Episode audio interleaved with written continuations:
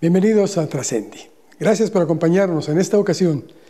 Pues estamos aquí precisamente en Camerinos del Teatro Humanitas y tenemos la fortuna de platicar con una persona que le voy a adelantar muy poco, pero es una de las bailarinas más destacadas en nuestro país en su momento, coreógrafa muy importante también, y actualmente se desempeña precisamente como directora artística y como directora académica del ballet de la Ciudad de México. Ella es precisamente Isabel Ábalos Bravo. Muchas gracias, mucho gusto. Es un placer. Muy amables. Aquí estamos para servirles. Pues vamos a platicar un poquito de su, de su trayectoria, si me lo permite, porque usted ha sido una persona muy premiada, muy premiada. Supongo que en su inicio, porque el ballet es algo que requiere, no diría que un sacrificio a lo mejor, porque se hace con gusto. Así es. Pero sí un esfuerzo mayúsculo que demanda desde lo físico hasta lo mental. Así es. ¿Cómo fue en su vida? Eh, curiosamente inicio de a temprana edad y me gustaba muchísimo la danza eh, en general. Y cuando empiezo de una manera muy sencilla en una escuela cercana a la casa, la maestra ve en mí ciertas condiciones y me propone que le propone a mamá que fuera la academia, una de las academias más prestigiadas, si no es que la única en ese momento, a nivel particular, la Academia de Ballet de Coyoacán, dirigida por la final maestra Ana del Castillo. Teníamos las otras escuelas de Bellas Artes, pero es así como esta maestra ve en mí esa vocación, porque realmente era chiquita y yo estaba con la mejor disposición de desarrollarme dentro de lo que era el ambiente artístico como bailarina. Y con el apoyo de mi madre, pues vamos a esta academia, donde ahí recibo una beca y es donde desarrollo mi, mi carrera dentro del sistema inglés del Royal Academy of Dancing, donde termino eh, graduándome en Londres eh, con el grado de solista y al mismo tiempo pues eh, yo incursionaba como maestra, enseñaba y daba clases a varios grupos.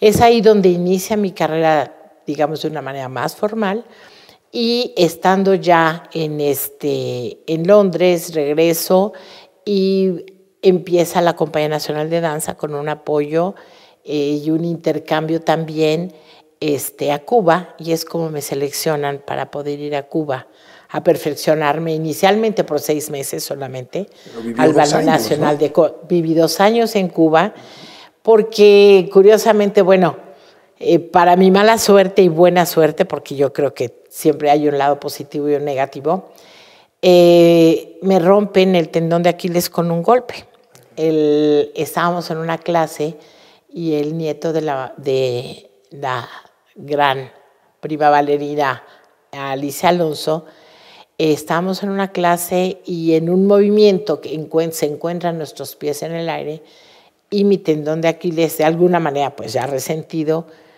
se rompe. Y pues rápidamente pues me llevan al hospital y pues me dan dos meses de rehabilitación, aunque me tuvieron que operar, porque el doctor decía, en una actividad normal, pues no importa, se va sanando, pero en el tipo de actividad de ustedes sí es importante que eso quede bien firme.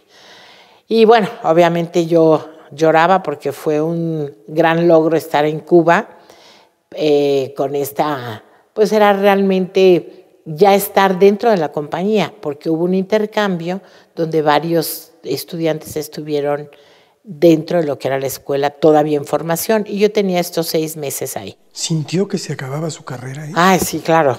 Era, ¿qué le puedo decir? Se me vino abajo el mundo, ¿no?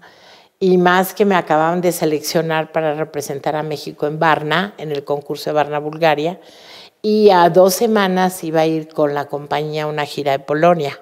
Entonces, bueno, pues como bailarina y estando en, una de las mejores compañías del mundo, pues realmente para mí fue el acabose, ¿no? Pero bueno, luché, seguí adelante, tuve una muy buena recuperación, de, hecho, pues el, actual director de la, en ese momento el director de la compañía me dijo, regresa para que te rehabilites en México. Y pensándolo, platicándolo un poco con mi mamá, decía, bueno, aquí es donde está el médico primero que me operó. Y la rehabilitación, ellos más que nada van a saber cómo hacerlo y más tan cercana a las bailarinas que han tenido pues experiencia en ese tipo de lesiones. Entonces tuve la gran fortuna de una Aurora Bosch, la maestra Clara Carranco también, que me rehabilitaron.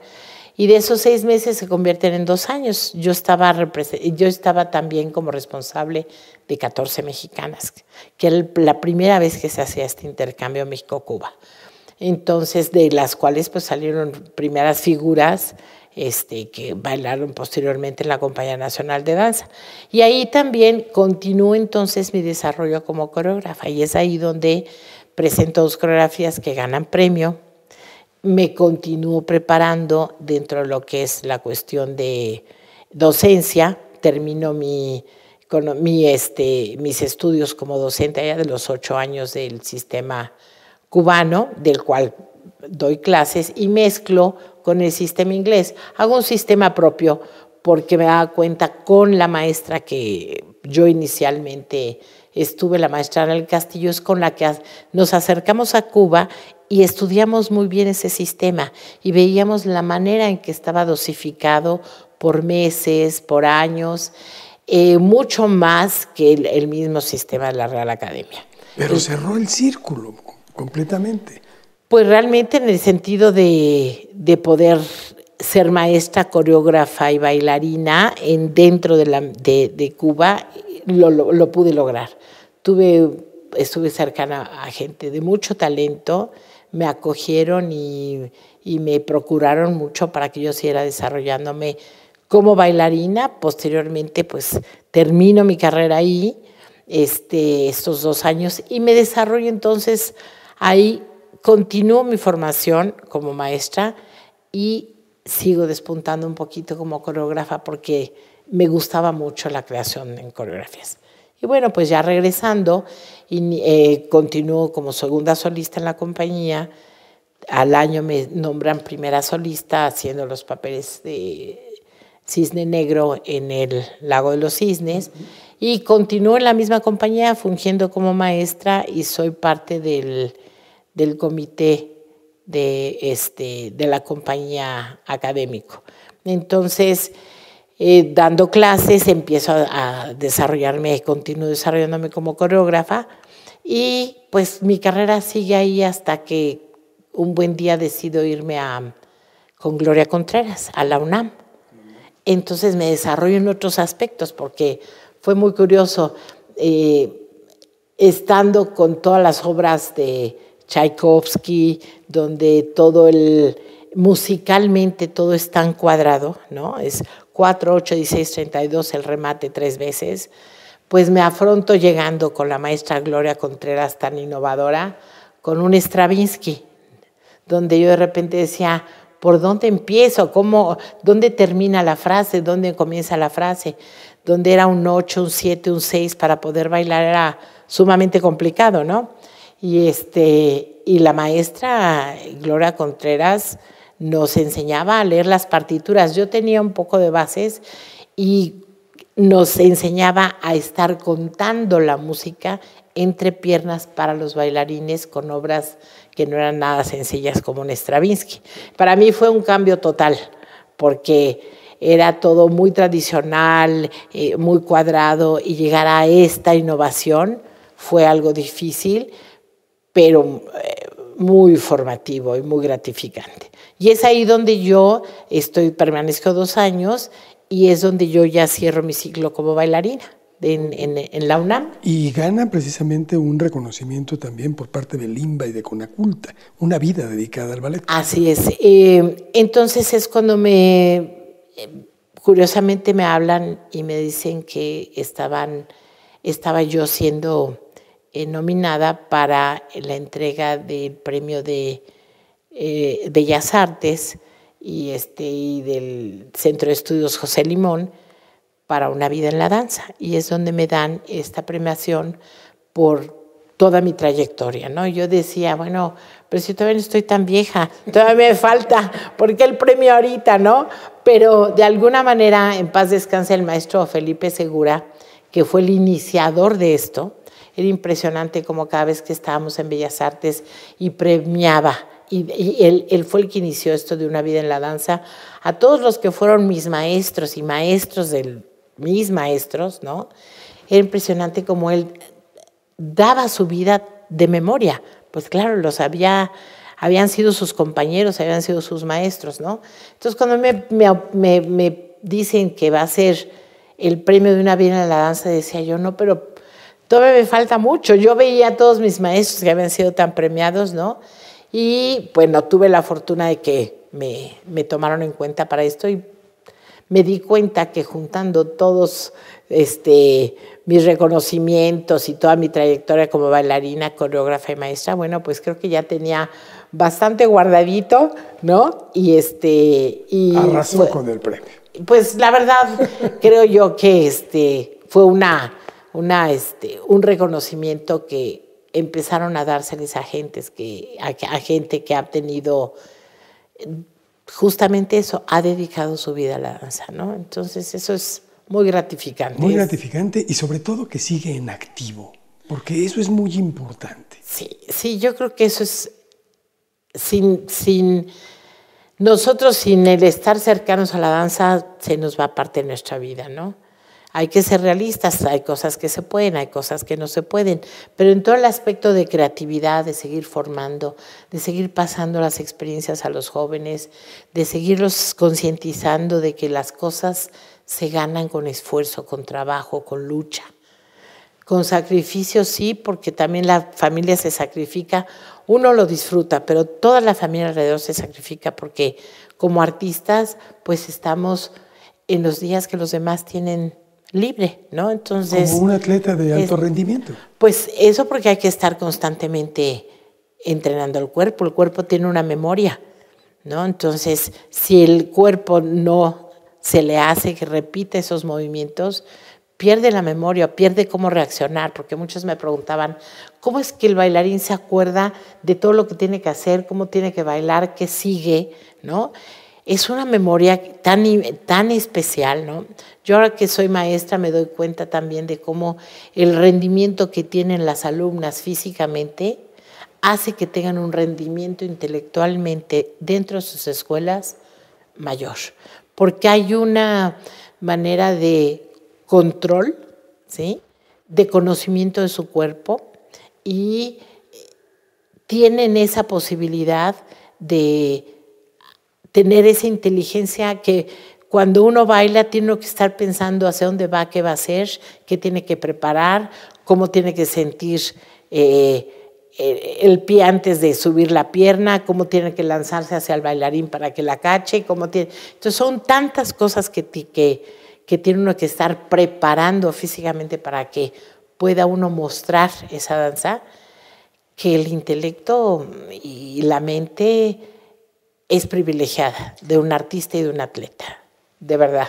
México se ha transformado muchísimo y en las últimas dos o tres décadas ha sido todavía una velocidad vertiginosa.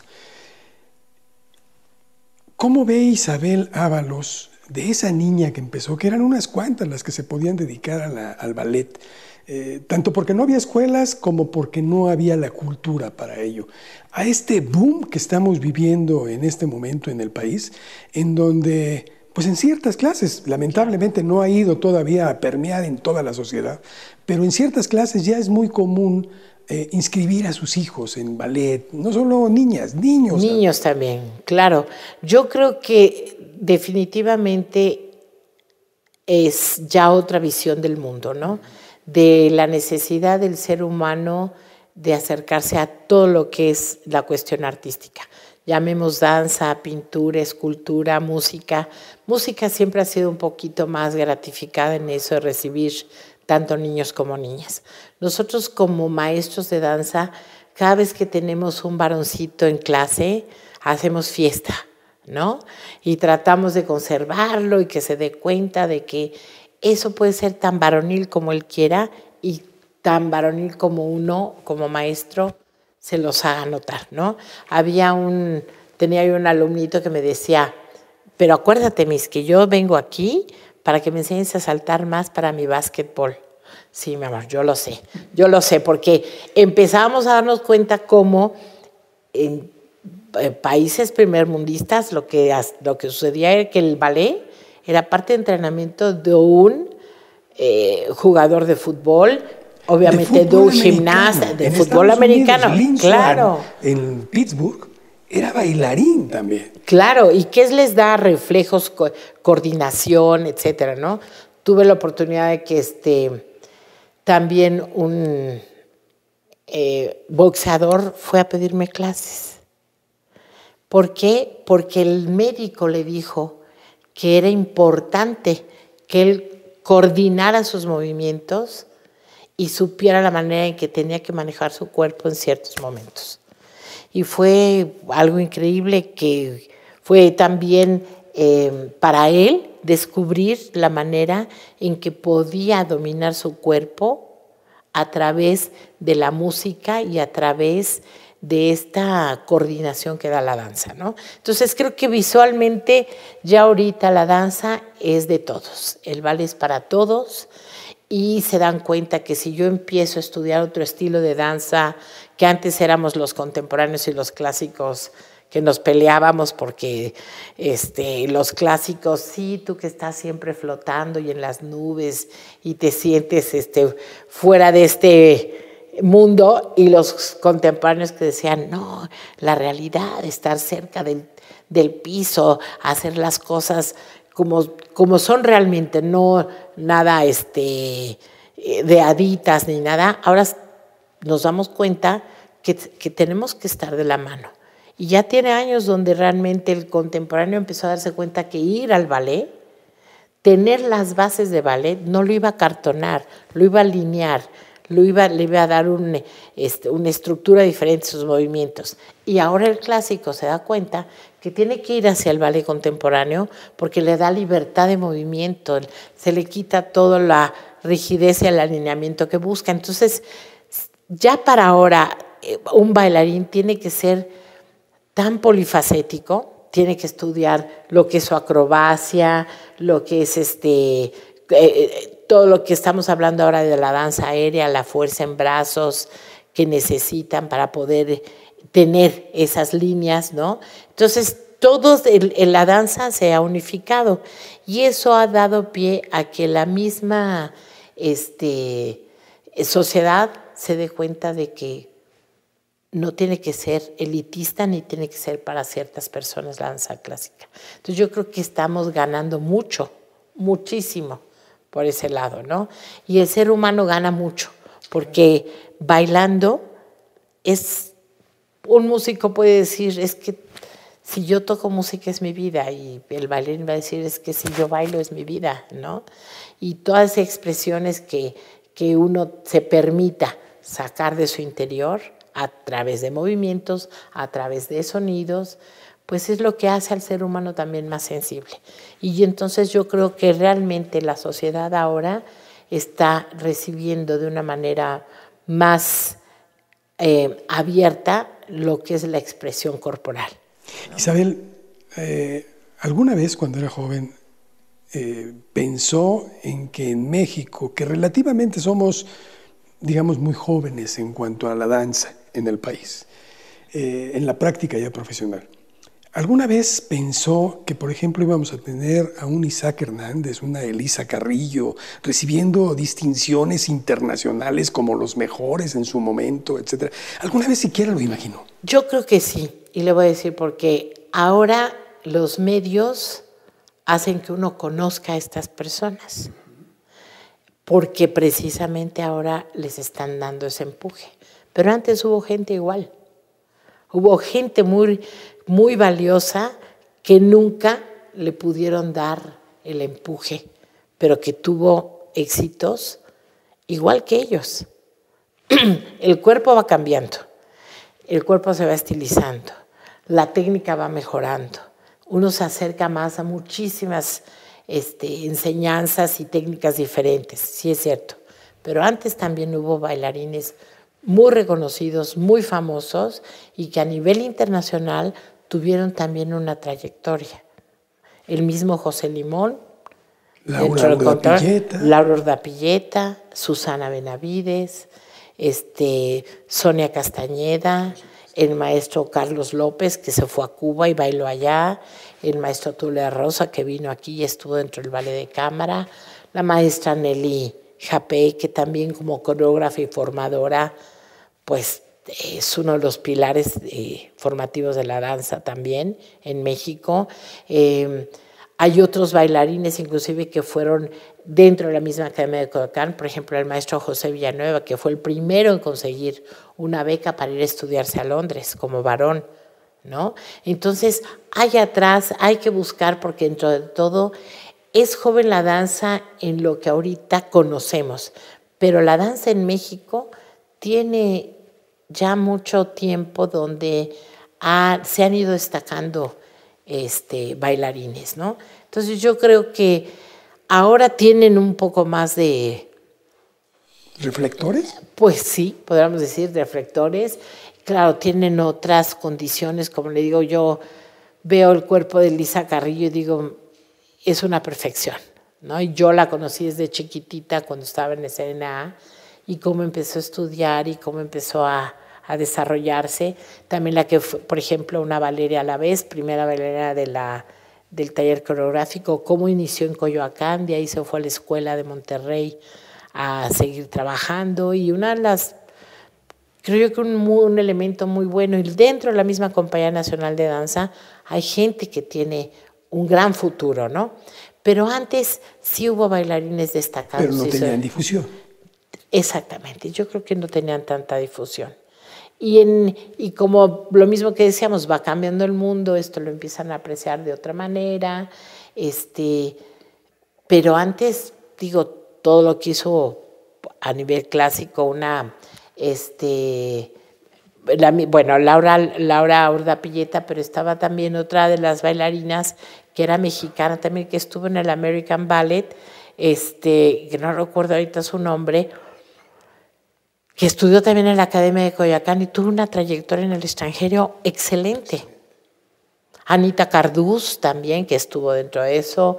Este, creo yo que sí hubo bailarinas en su momento que este, tuvieron esa... Y a lo mejor este boom que estamos viviendo es lo que propicia que más reflectores vayan hacia las figuras que empiezan a destacar. Claro, yo siento que eh, son varios aspectos, ¿no? Obviamente el, que ya ellos estén con es, es que no es, nuestro físico siempre va a ser diferente al de un europeo, definitivamente. Si dentro de la misma república ve uno el físico de un jovencito del mismo DF a los que están en Monterrey que por norteños tienen otro, otro físico, hay diferencias. Entonces, empiezan a estilizarse, empiezan a hacer entonces, eh, se puede hacer ya una, eh, no comparación, pero ya pueden competir con cualquier bailarín extranjero porque pues la sangre es la sangre y la raza es la raza, ¿no? Pero una, eh, Elisa con ese físico maravilloso y esa estilización, pues, perdón, pero en cualquier lugar puede competir con quien sea, ¿no? Y antes nosotros, bueno, pues era un garbanzo de a libra que una fuera más larguita y Pero estuviera más las que se dedicaban también, Ese semillero era, menor. Claro, sí, sí era menor.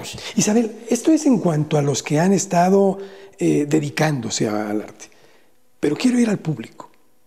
El público también se ha transformado, también se ha ido incorporando a este surgimiento de esta disciplina. ¿Cómo no? Sí.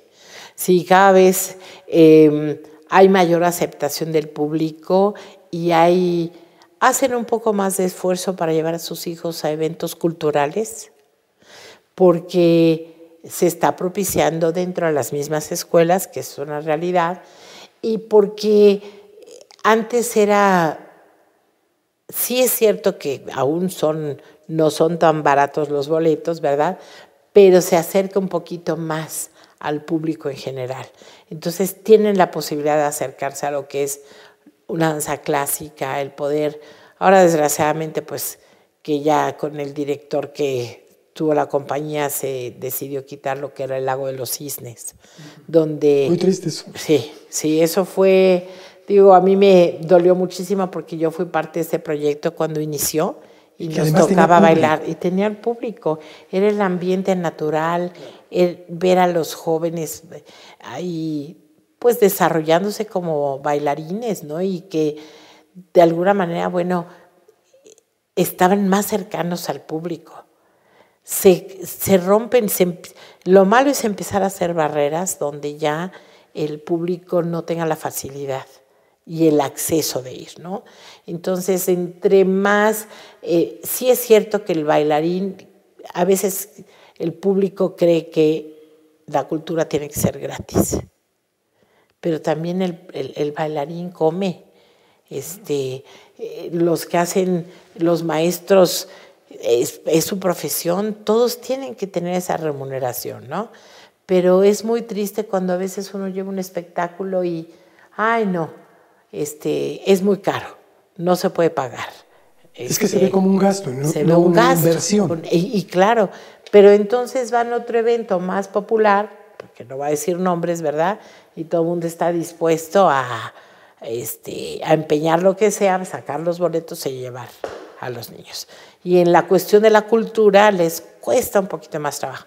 Pero usted lo que hablaba es de la clase media, media alta, donde todavía sienten que digo todavía porque a lo mejor la clase alta lo tiene más fácil, la clase baja no tiene la posibilidad o no tiene eh, la educación de decir, esto va a ayudar a mi hijo, ¿no? Este, como ayer yo veía un programa de cómo el, el Bolshoi en, en Brasil puso su escuela y cómo rescatan a niños que son muchos de familia, no tienen manera de, este, de darles este tipo de formación, hacen, como en todos los países socialistas se hacía, la selección y ver quién tiene posibilidades, se les beca, se les forma y se les da para, para que ellos se desarrollen, ¿no? Entonces, veía yo como esta gente, esta gente de, de muy humilde, ¿verdad?, es seleccionada y se sienten tan agradecidos porque les han dado la carrera de bailarín y cómo ahora empiezan a destacar y su mayor ilusión era eh, ganar en sus funciones para sacar adelante a su familia y cómo ahora eh, la danza está tratando de rescatar a todas aquellas personas que están por ahí perdidas y que tienen las condiciones y las ganas de bailar. Cómo se seleccionaba antes, ¿no? Aquí hubo una campaña también, la misma Ana Castilla, donde se iba a este, los hospicios y ver eh, cómo se les daba la formación, como se hizo en Cuba.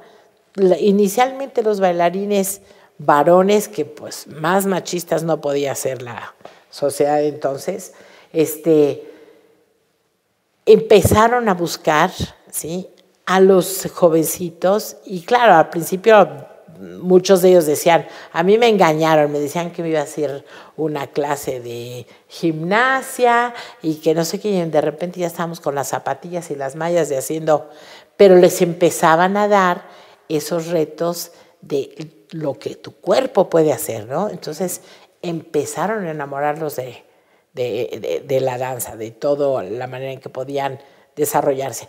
Pero si es la clase media, media alta que busquen sus hijos, el darles ese plus en la formación artística. Siempre buscan o darles la formación de, conocer, tocar un instrumento o dentro de la misma danza clásica. ¿Por qué no? ¿Sí? Transformar sus vidas. Es que el arte transforma la vida de cualquier ser. ¿Qué es trascender? Pasar más allá de, trascender en el sentido de pues puede trascender, que, trascienda puede ser desde una persona que puede trascender con sus enseñanzas hasta la misma esencia de lo que es la danza. Trasciende por toda la vida y esto el ser humano ha nacido con ella y hemos seguido con nuestra danza cada vez más estilizada, cada vez eh, salen más estilos de danza, ¿verdad? Pero en un final es el sentir cómo saca uno esa energía a través del movimiento. Isabel, una última pregunta. Estaba yo diciendo al principio que estamos en, en los camerinos del Teatro Humanitas. ¿Qué van a presentar? En esta ocasión vamos a presentar, ya tuvimos la oportunidad de estar aquí con la compañía, con el Ballet de Pedro el Lobo, una coreografía que tuvimos un premio eh, también por eh, ya nuestra trayectoria con ella, ya con 20 años, que al principio pues no, se, no pensaban que tuviera esa aceptación. Eh, y tuvimos la oportunidad de estar aquí con nuestro Pedrito el Lobo Adorado, que ya tenemos como compañía más de 20 años, y muy, muy cercana a los niños, porque una de las ideas del Ballet de la Ciudad de México es acercar a los niños a la danza a partir de este tipo de espectáculos, ¿no? Y en esta ocasión vamos a presentar Cascanueces y la princesa Pirlipat dentro de lo que es el argumento original y explicarles un poquito a los niños.